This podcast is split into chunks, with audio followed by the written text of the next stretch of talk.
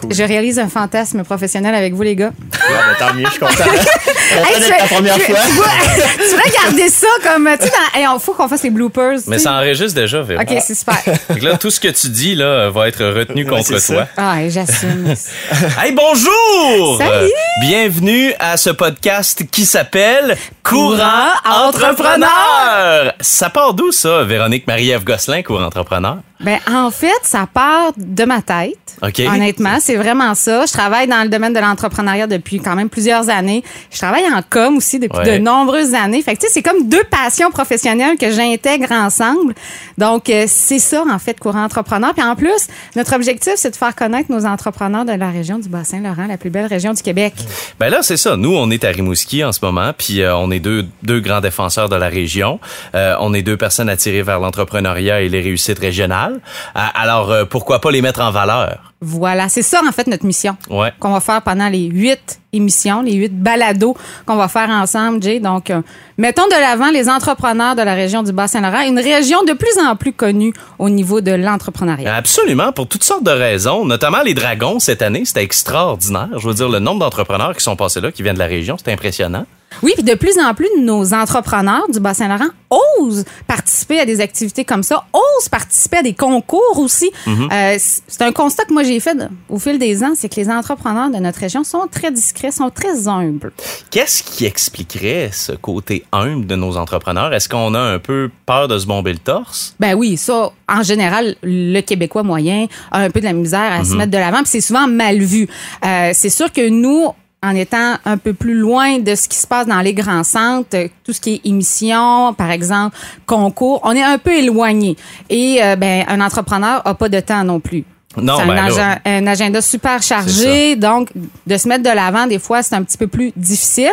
Donc, avec mon rôle à l'École des entrepreneurs du Québec, Campus Bas-Saint-Laurent, et avec notre podcast, notre balado, ben c'est ça qu'on va faire. On va les mettre de l'avant. On va montrer à tout le monde qu'est-ce qui se fait chez nous, puis la beauté de nos entrepreneurs. Si on peut inspirer une personne à faire le saut, à aller voir les bonnes personnes pour se lancer en affaires, notre mission va être accomplie. Ben voilà. Parce qu'on a des ressources extraordinaires euh, ici pour euh, de travailler à la SOPER notamment. Ça fait partie des ressources que- qu'on peut aller consulter pour pouvoir se lancer en affaires. Alors nous, on vous donne les outils nécessaires pour vous motiver euh, à aller de l'avant et aussi euh, dévoiler euh, les travailleurs de l'ombre, nos entrepreneurs de la région qui réussissent à avoir des justement des belles réussites. Puis on va en parler. On part de ça? Hey, on commence. C'est parti. Présenté par l'École des entrepreneurs du Québec, la table d'action en entrepreneuriat du Bas-Saint-Laurent et le ministère de l'Économie et de l'Innovation, enregistré dans les studios de Belle à Rimouski, voici Courant Entrepreneur. À venir, il a abandonné une job payante avec une sécurité d'emploi béton pour lancer une distillerie qui exporte maintenant partout dans le monde. Joël Pelletier de la distillerie Saint-Laurent. Mais pour l'instant, il s'est installé avec des amis en région pour fonder une entreprise spécialisée en conception web et d'applications avec des clients d'envergure nationale. Patrice Poliquin d'Okidou Interactif. Maintenant, voici Véronique Marie-Ève Gosselin et Jerry Castonguay. Mais c'est comme ça qu'on t'introduit, Patrice. Oui. Allô? Salut, salut. Hey, salut! Hey, je suis content d'être ici. Te souviens-tu, Patrice, la première fois qu'on s'est parlé, qu'on s'est rencontrés? Je pense, hey, tabarouette, moi je me souviens d'une fois, t'étais venu au bureau me porter des boissons énergisantes, Ok. énergie puis t-shirt. Je- ben, ça devait être les premières fois, mais en tout cas, je me souviens que je sortais du cégep, là. Ouais, moi je me souviens. En fait, si j'étais allé porter des boissons énergisantes de la marque Énergie à cette époque, Ouais, ouais. c'est parce que on avait fait l'arrache-cœur. C'est la seule fois dans ma vie où est-ce que j'ai fait l'arrache-cœur. Je pense que moi aussi. Et le cœur est encore en bas de la côte cathédrale, tout c'est à ça? fait, tout à fait, il a pas bougé. Et euh, c'est là que je t'ai rencontré parce que t'étais avec euh, ton partenaire d'affaires. Ouais. Puis euh, j'étais comme ah ouais, vous vous arrivez de Matane, du Cégep, puis vous décidez de vous offrir une, une entreprise à Rimouski. Puis moi je tripais, j'étais comme c'est hot, c'était nouveau, ça fait presque veux vient pas dire neuf 10 ans, mais c'est ça, Ça vient de 9 faire ans. 9 ans euh, il y a une semaine, là. Donc, on va te présenter, Patrice Poliquin. Tu as une entreprise qui s'appelle Okido Interactif. Qu'est-ce que vous faites avec votre entreprise? Avec Okidou, en fait, on, un, on s'amuse, on, on, on- on développe plein d'affaires. Euh, Nos services de base, là, c'est vraiment la conception de site Internet, Euh, on va parler d'applications interactives pour le web. On fait un peu de mobilité, donc des applications iPhone puis tout ça. Mais grosso modo, vraiment, on aide les entreprises, que ce soit un business euh, euh, pour un commerce en ligne, une boutique, une PME, une industrie à développer des outils. Nous, on aime mieux se dire que de faire juste un site web. Donc, on les aide à Mhm. développer des outils qui leur permettent euh, d'augmenter soit leur rentabilité, leur efficacité ou de développer de nouveaux marchés. Donc, on est vraiment là pour les appuyer dans une partie de leur développement d'entreprise, qui est le numérique. Je vais poser la même question Ouais. que Jay euh, t'a posée. Te rappelles-tu la première fois qu'on s'est rencontrés? Euh, C'était à mon époque à Tourisme Rimouski. ouais. On commençait une application mobile. Je pense que ça faisait à peu près deux, trois ans maximum que Okido Ah, Interactif. même pas, je pense pas. On avait fait. euh, ouais, je pense que c'est- Ben, moi, j'ai, je, ça- je me rappelle, j'ai parlé de ça à quelqu'un il y a pas long, puis c'est ça qu'on disait. Quand on a commencé, on faisait des sites web mobiles, mais il y avait comme pas de téléphone encore. Oui, c'est ça. T'avais, t'avais le iPhone, puis comme je dis au monde, si t'avais juste beaucoup trop d'argent ou t'étais trop haut, avancé technologiquement. Ouais. Et on avait tous des iPod Touch. C'était comme le genre la plus, Ah oui. le summum de la mobilité qu'on avait. Fait que C'était pas encore mobile first, là. non, c'est ça. On Ouais. faisait des sites web mobiles, mais c'était vraiment un peu archaïque, si on veut. mais- À l'époque, de, à, ce moment-là, vous étiez combien quand vous avez démarré l'entreprise? On a démarré l'entreprise, on était trois. Puis aujourd'hui, vous êtes? Euh, présentement, on est quatre avec à peu près, je dirais, deux, trois sous- sous-traitants, collaborateurs, slash partenaires là, qui gravitent autour de Puis l'entreprise. sur les trois du départ, aujourd'hui? On est euh, ben, sur les trois du départ, on est encore les trois, plus un employé qui est avec nous depuis. euh, on- ça fait neuf depuis huit ans officiellement. là. Ouais. C'est fou, pareil. Ouais, le ouais. temps, ça avance. Puis euh, ça, vous, vous avez commencé à travailler avec des amis. Euh, je veux dire, tu as fondé cette entreprise-là Ouais, avec un ami. C'est ouais, des, des partenaires du cégep encore plus loin. C'est ça.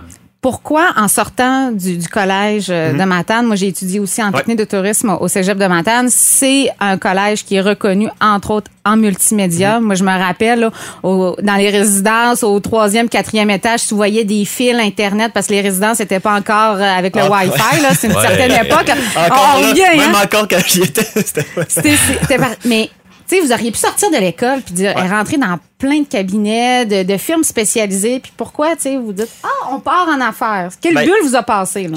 Je pense que ça, ça a démarré parce qu'on a tout le temps eu un désir, à, je veux dire, notre noyau, on était tous dans la même cohorte. Donc, quand on développait des projets, puis c'est un peu une affaire qu'on on a souvent au cégep, euh, tu veux réussir, tu veux avancer, puis t'en as qui, qui têtent en arrière, t'en as qui veulent rien savoir. Fait que des projets d'équipe, tu t'arranges pour être avec les meilleurs. Ouais. Puis vouloir, tu te dis, tant qu'à là, on va faire de quoi qui va être sharp puis qui va lever. Fait que je Mais est-ce qu'au niveau du cégep, ils vous amenaient des, des notions entrepreneuriales? Euh, un peu, oui. On avait des professeurs qui, qui, euh, qui, qui, qui poussaient un peu dans cette direction-là, dans le sens de dire, oui, tu sais, vous allez pouvoir travailler dans des business, puis ça va être bien le fun. Mais il y en a d'autres qui disent, tu sais, si vous êtes bon, vous avez le goût d'inventer de quoi, tu sais, vous êtes libre de vous- pouvoir vous lancer. Après, on n'avait pas de... Il n'y a pas eu de programme entrepreneurial, on n'a pas eu de programme administratif, rien. C'est, Donc, vous partiez de zéro, vraiment. Ah, nous, à mort, à mort, on est vraiment parti de zéro. Puis quand on dit qu'on apprend sur le tas, on apprend sur le tas, puis on apprend de nos erreurs qu'on n'a pas eu le temps de faire. puis- Mais non, c'est ça. Fait que on, au cégep, quand on a, on a démarré nos projets, on fait nos affaires. Puis, euh, ce ce qui a vraiment lancé, je dirais, la, la bulle Okidou, euh, c'est quand il est venu de faire notre stage en entreprise en troisième année. On avait un de nos professeurs, euh, Tommy Ferlat, en fait, qui a été comme notre premier mentor, si je veux, puis notre boss par la bande, parce que Okidou, c'est pas nous qui, réellement qui l'a créé, c'est plus lui. Pour notre stage, en fait, c'est ça qui est capoté. Il a fondé une entreprise pour nous prendre, nous trois, comme employés, puis nous dire, vous voici une entreprise, c'est votre stage, faites ce que vous voulez avec. C'est Fait que dans le fond, non, c'est ça. C'était, on a ouvert, euh, ça a ouvert à Carleton sur mer à la base. Euh, il nous a trouvé un local à Carleton, puis il nous a dit, euh, on se voit une fois par semaine parce que moi je donne des cours à Matane la semaine. Fait que euh, voici, on a une entreprise, si je vous trouve des projets, puis vous livrez à marchandises. Fait que déjà là, on avait comme été euh, un peu sais, on a eu l'immersion de Ah l'entreprise de dire, ben garde, on peut. T'apprends à nager un bébé en ça, un envoyant peu, dans l'eau. là. Exactement, exact. Fait que, tu sais, on n'a pas, on n'avait pas la tâche de gestion de- d'employés ou des affaires de même. On était juste nous trois, mais on a vraiment comme pris goût à être trois ensemble puis développer des projets. De, vous avez commencé avec des projets quand même assez intéressants. Je me rappelle Oui. de Bauer, euh, Euh, premier Sherwood, exact, Sherwood, c'est ça, ouais. euh, Occupation Double. Ben oui. Occupation double, sans, moi, je suis le dernier des fans d'Occupation double, mais on a fait, ah, c'est ça, en commençant, on a travaillé, euh, on a commencé avec des gros noms, puis c'était un peu ça notre, notre, notre vision, nous, quand on, a- on avait débuté, on a dit, tu sais, on va ouvrir à Rimouski. Je les ai fortement poussés à ouvrir. C'est un peu à cause de moi si c'était ici, parce que les gars, ils viennent pas d'ici, puis il y avait pas vraiment d'attache nulle part. Je les ai vendus la région, puis on dit pourquoi pas. Ça a tombé, ils se sont toutes fait des blondes ici, puis ils sont bien heureux. puis- Mais non, c'est ça, on avait commencé avec des grands noms. Là, on était. euh, nous, on s'est dit. On voudrait travailler pour des chaînes comme McDonald's, Tim Hortons, des affaires. On voudrait ça comme logo là, sur notre site internet, Ouais, ouais, ouais. comme client. C'était ça nos objectifs. Là, t'as occupation double. Ouais, c'est ça. Ben, c'est slash TVA, là, on avait mis. Mais euh, c'est ça, exactement. Donc, euh, on a fait Occupation Double. On avait travaillé pour le tricheur, euh, Addict TV, puis tout ça. Mais justement, pour ces gros clients-là, le fait que vous soyez à Rimouski en région, probablement qu'il y a même des vice-présidents chez TVA qui savaient peut-être même pas c'était où Ouais, Rimouski. pensais ça. Ah non, ça. Saguenay. Est-ce que ça vous, vous aidait, ça vous nuisait ou ils s'en foutaient tant que la job était bien faite? Euh, je dirais qu'il y en a. Ben, dans le temps, on chargeait pas vraiment cher. Fait que je Ah. pense qu'ils devaient se dire, s'ils se plantent, on a encore de l'argent pour aller faire affaire Ah. à Montréal. Fait que nous, ça a joué pour nous. Ben écoute, c'est une stratégie Ben, ben qui non, c'est ça. c'est- on l'a utilisé à notre avantage. On a compris à la game. Puis quand on se rendait compte qu'on chargeait beaucoup moins cher qu'à Montréal pour livrer la même marchandise, ben là, Montréal commençait à nous appeler pour dire, Ah. regarde. Puis euh, mais aussi, ben, l'avantage, c'est que oui, à Montréal, il y a beaucoup de monde de la région qui travaille là. Puis ça a donné qu'on connaissait des filles puis des gars des équipes marketing qui venaient de la région. Fait que, quand on rentre, puis après ça, euh, c'est une fois belle qu'on porte, fait le travail. Ben non, c'est ça exactement. Mm. Tu travailles euh, avec euh, des amis. C'était Ouais. des amis qui sont devenus des collègues de travail, des collègues de travail qui sont devenus des amis. Ça doit pas toujours être facile. Euh, c'est sûr que c'est un peu comme dire de, de travailler avec euh, des, des entreprises familiales à un moment donné, de faire Oh. le pont entre. Je veux dire, on en a vécu des, des situations que oui, ben, tu sais, c'est ton ami, mais il faut que les choses se disent puis les choses se fassent. Ouais. Donc, euh, on a vécu nos hauts, on a vécu nos bas. Puis je pense qu'on a appris aussi à prendre la place qu'on devait prendre dans l'entreprise. C'est-à-dire que oui, on était trois, trois gars, puis on veut pas être le boss de personne d'autre, puis tout Mhm. ça, mais on a, on a appris à prendre les places dans lesquelles qu'on était bon, puis de laisser Est-ce que la vous place. déléguez les tâches? Toi, c'est plus, par, exemple, Euh, oui. l'administration? Ben, euh, Au début, on essayait de, de tout toucher puis de vouloir tout prendre les décisions en même temps. Puis à un moment donné, ben, des fois, ça, ça fait juste nuire certaines choses. Donc, euh, au fil du temps, on a vraiment, puis par les compétences qu'on développait, on, on a vraiment été capable de splitter euh, les choses. Donc, quelqu'un, Christian, mon associé, lui, il est beaucoup plus administratif. Il aime les chiffres. Fait qu'on lui a dit, ben, garde, si t'aimes les chiffres, garde-toi, puis tu nous, Ben oui. C'est ça, tu nous feras un suivi, nous on te fait confiance aveuglément là-dessus. Euh, Michael Lavigne, mon autre associé, lui, euh, il aime beaucoup le développement de marché. Fait que lui, d'aller développer des marchés, que ce soit, comme on disait, nationaux, des affaires de même, c'est quelque chose qu'il aimait beaucoup. Lui, il va rencontrer des Puis clients. euh, c'est ça, puis il est vraiment, lui, il est capable, en allant rencontrer quelqu'un, de dire, ben tu me donnes tes problèmes, puis je suis capable de raisonner des solutions tout de suite, puis de t'emmener à un projet, puis des affaires de même. Donc euh, vraiment, on, on lui a laissé la balle, puis euh, ça bien donné. Lui, il est allé à l'université, euh, il, euh, sa blonde est allée à l'université. Fait qu'il a suivi à Montréal un bout, puis ça nous a vraiment grandement aidé là, de dire qu'on pouvait être à Montréal, puis de développer le marché là-bas. là. Je vais faire du pouce sur ce Ouais. que tu disais tout à l'heure sur le fait que vous chargiez pas cher. Ouais. Puis ça, c'est souvent un enjeu que les entrepreneurs, particulièrement Mhm. les travailleurs autonomes, euh, vivent. C'est euh, combien on charge? Puis à un moment donné, ben, tu te rends compte que oui, OK, tu, des fois, tu fais même pas tes frais dans un dossier. Puis là, à un moment donné, il faut que tu prennes la décision d'augmenter. Ça se fait comment? Je- Ben, de dire faire des frais, je pense que c'est- un des défis aussi d'un entrepreneur quand t'es quand t'es tout seul ou que dans une petite entreprise, que t'as pas 56 personnes en arrière de toi pour un, gérer ton temps, gérer tes horaires, Ouais. checker si tes projets sont dans les temps, puis tout ça. Fait qu'il faut vraiment que tu développes une certaine euh, discipline à ce niveau. Mais au niveau du prix, euh, nous, c'est sûr qu'on est allé progressivement. Dans le fond, on voulait avoir des clients d'abord. Puis après ça, on a commencé à augmenter nos, nos budgets. Mais on avait un peu tenté le terrain de comment une agence pouvait charger. Euh, puis ben, c'était vraiment au fil du temps, on se rendait compte, on, se- on se comparait aussi un peu. Là, tu sais, par exemple, à Québec, ils chargeaient tant, mais nous, on se dit, ben, Mhm. tout est moins cher un peu aussi Mhm. ici euh, du même coup. Là, je veux dire, à Montréal, quand tu payes un loyer 4000$ pièces pour un 20 par 20, ben, tu sais, c'est. Ouais. T'as pas le choix de charger prix, hein. 150-200 de l'heure, mettons. Là. Mais ici, euh, je veux dire, on a. On a- on n'est pas gêné de dire nos prix, puis je sais qu'on n'est pas les moins chers non plus. On a, un- on a appris à vivre avec, puis Ben d'être oui. capable de justifier le Ben, fait qu'on charge un prix. C'est, puis ça, c'est aussi, un- comme tu disais, un autre défi un peu des entreprises. On veut comme on veut pas mal faire en disant qu'on charge trop cher. On a comme un peu peur. On parlait tantôt d'être humble un peu. C'est le, le, le Québécois type. On a comme peur de d'être trop cher, d'être trop quelque chose, d'être trop réussir. Fait que là, on se dit, ah, je vais charger moins cher. Tu sais, ça va le faire chier un peu de- de- d'être d'être trop cher. Mais non, nous, on a, on, a- on fait notre progression de prix un peu comme le tout progresse. Les, les loyers Oui. montent, notre prix monte à chaque année. Puis je pense que le monde, en tout cas, le monde, il reste avec nous quand même, puis tout ça, là. Je pense que tu as un déclic à un moment donné en tant qu'entrepreneur où est-ce que tu dis non, je suis pas le moins cher. Je suis peut-être pas plus cher non plus, sauf que le prix que j'ai, je pense qu'il est honnête. Puis si tu es prêt à payer pour ça, tu vas probablement être satisfait à la fin. Exact, c'est ça. Ben oui, puis c'est ça. C'est d'assumer un peu, Ouais, euh, puis de l'expliquer à ton Non, client exactement, pourquoi. Ce que- je comprends, dans le fond, c'est le fait que vous installiez à Rimouski en région vous a aidé, dans le fond, à aller chercher des mandats nationaux, des plus gros Ah, clairement. mandats, parce que, justement, votre Vos coût... frais. Ben oui, fixe, non, c'est encore, ça, ça le fait encore. Là, je veux dire, on travaille, euh, on est appelé souvent à travailler avec l'agence Cossette. C'est un de nos bons clients. puis On a des super bonnes relations avec eux, mais tu sais, c'est- ça doit faire partie de la game. Eux aussi, ils ont des budgets. Euh, ils doivent respecter des budgets. Nous, on est moins cher un peu qu'une agence à Québec ou à Montréal. Fait que c'est sûr que quand ils ont un bon service, ben, c'est plus facile de rester dans le coin. Puis je veux dire, on est dans le meilleur domaine du monde aussi pour, euh, Pour être à distance. pour là, être à dans distance, là, moi j'ai des clients que j'ai jamais vus de ma vie, puis euh, ça va faire quatre ans qu'on travaille avec, tu sais, puis Mhm. on se parle au téléphone, puis Mais c'est surtout propre à ton domaine. c'est ça exactement, c'est ça. On a un domaine d'activité dans lequel on Ouais. peut se le permettre, puis euh, le développement des affaires, ben, il se fait aussi beaucoup en ligne, puis des affaires de même. Ben oui, parce que Mike habite pas ici.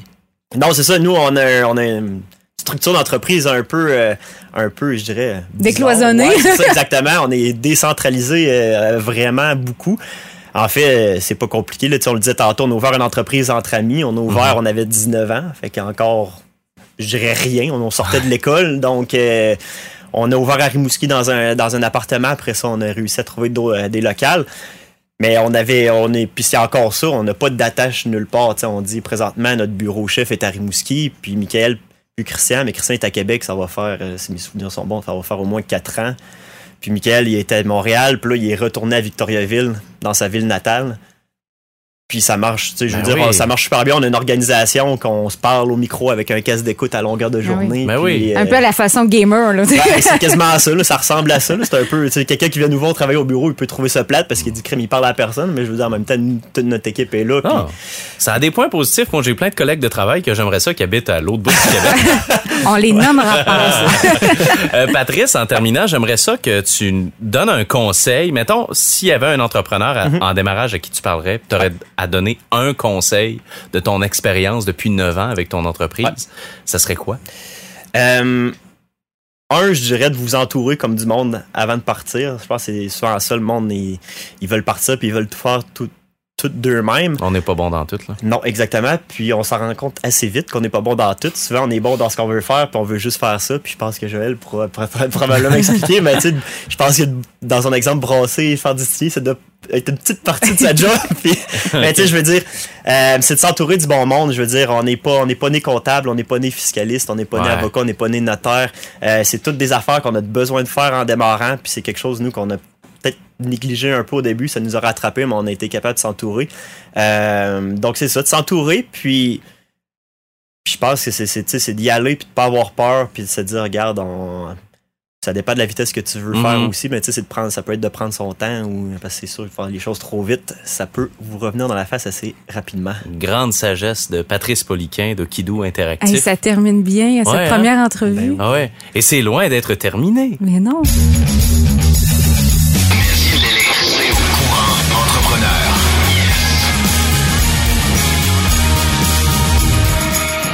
Ben Patrice en a si bien parlé, euh, c'est le temps qu'il se mette à parler lui-même. Euh, Joël Pelletier de la distillerie Saint-Laurent, salut. Salut, ça va? T'as une voix toute douce. Toute douce. Le euh, calme Ah, olympien de on Joël. Pelletier. je suis très calme, Ouais, hein, c'est une qualité chez un entrepreneur. apparemment. Euh, Joël, j'aimerais ça que tu nous présentes la distillerie Saint-Laurent. Une distillerie, en fait, c'est un lieu où est-ce qu'on produit euh, des spiritueux. Ouais. Et euh, qu'on essaie de pas tous les boire. Donc, on essaie de- d'en garder. Le en- défi de l'entrepreneur, c'est ça. Donc, euh, on produit des spiritueux, donc tout ce qui est euh, gin, euh, whisky, euh, rhum, acérum, etc. OK. Et euh, c'est appelé à se multiplier, les produits que vous offrez. À chaque euh, deux mois, j'ai l'impression qu'il y a un nouveau baril, une nouvelle couleur de baril qui sort.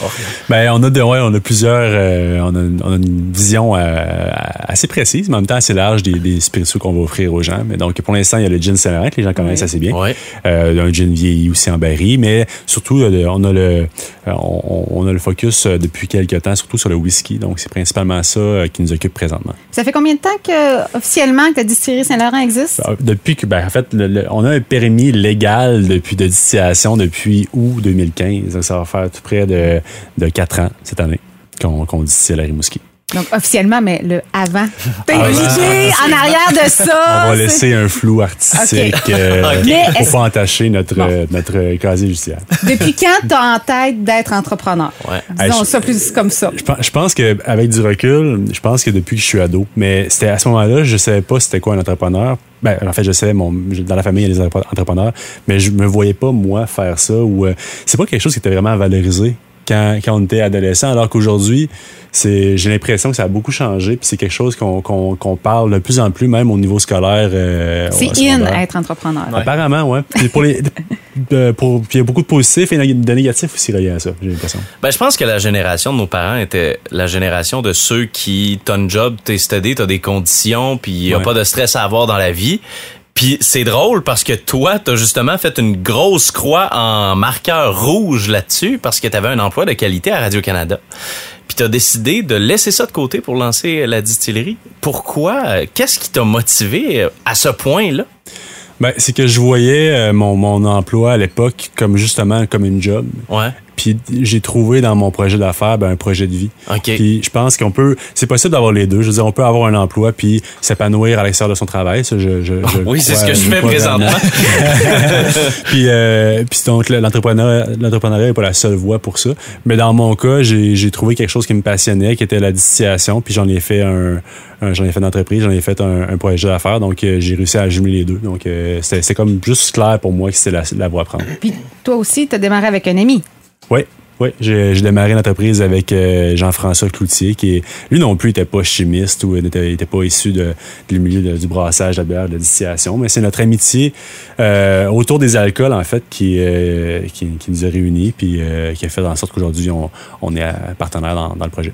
On en parlait un peu avec Patrice un peu plus tôt, euh, l'attachement à notre région, euh, puis l'importance ou l'appel qu'on a justement de développer l'entrepreneuriat chez nous.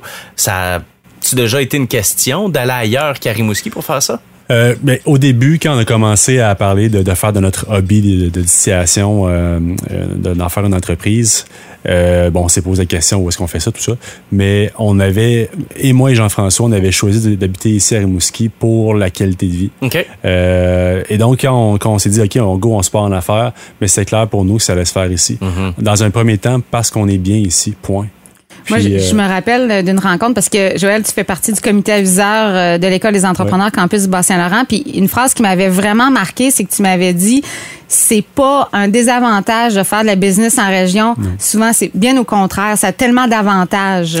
Absolument, ça a plusieurs avantages. Puis selon le type d'entreprise, euh, on parlait tout à l'heure, euh, Patrice, le- le- les frais euh, bon généraux de- en région qui sont souvent moindres que ceux à Montréal, c'est vrai. Le pied carré locatif est beaucoup moins cher ici. Euh, puis pour pour plusieurs raisons, euh, ça fait ça fait beaucoup de sens. Euh, nous, on, bon, on, on utilise beaucoup de, de, de, de matières premières de la région Ouais. et on leur on, la- on la transforme ces matières premières-là, on leur donne une, une valeur ajoutée qu'on peut après ça vendre euh, sur le marché domestique ou ailleurs dans le monde. C'est vraiment valoriser les produits d'ici. là. Exactement. Puis il n'y a pas vraiment de limite euh, non plus euh, géographique ou de frontières euh, pour, pour faire du commerce pour nous. Puis c'est la même chose aussi pour, pour, pour, pour un, paquet, pour un paquet de domaines, en fait. Surtout dans, dans votre cas, avec votre produit, entre autres au Québec, de toute façon, il doit passer par la SAQ. Maintenant, bon, euh, vous avez travaillé très fort, toi et ton associé, pour justement, en- les règles marché, sont, ouais. sont beaucoup plus souples grâce, en partie grâce à vous. Euh, donc, de toute façon, que vous soyez à Rimouski, Victoriaville, Saguenay, euh, anyway, il fallait par- passer par la SAQ. Euh, au niveau de la mise en marché, euh, c'est quand même, quand vous avez démarré, c'est quand même pas facile parce que oui, vous avez un produit à vendre, mais à la SAQ tout d'abord, puis après ça, le faire connaître. Ça a été quoi la stratégie de commercialisation? Euh, en fait, on a, on, est, on a essayé d'être transparent avec, les, euh, euh, avec notre clientèle, c'est-à-dire, ben, aujourd'hui, avec les médias sociaux, c'est, pas- c'est possible d'être... euh, Vous êtes hyper dynamique sur les médias Ouais, sociaux. on essaie de euh, l'être, puis euh, ben, de, de- de- d'exciter les gens, en fait. Donc, avant même d'avoir une bouteille sur les tablettes de la SQ, on essaie d'intéresser les gens à ce qu'on Générer faisait. une attente. C'est ça, exactement. Générer une demande avec très peu de moyens, mais je pense que- que- qu'il y a moyen de- de- d'exciter les gens euh, en montrant justement tout le, le, le background euh, le derrière de la scène. si Le veut. côté humain du produit. Ben, c'est ça, en fait. C'est ce qui intéresse de plus en plus les gens pour n'importe quel produit alimentaire. En fait, c'est plus juste le produit sur la tablette. C'est l'histoire. C'est l'histoire. C'est d'où est-ce que ça vient, par qui ça a été fait, comment, avec quel ingrédient. C'est pour ça aujourd'hui que les gens s'intéressent à nous, puis aussi à d'autres euh, produits euh, de la, de la région. Aujourd'hui, on trouve votre gin un peu partout dans le monde. Ça a été quoi les démarches pour faire l'exportation?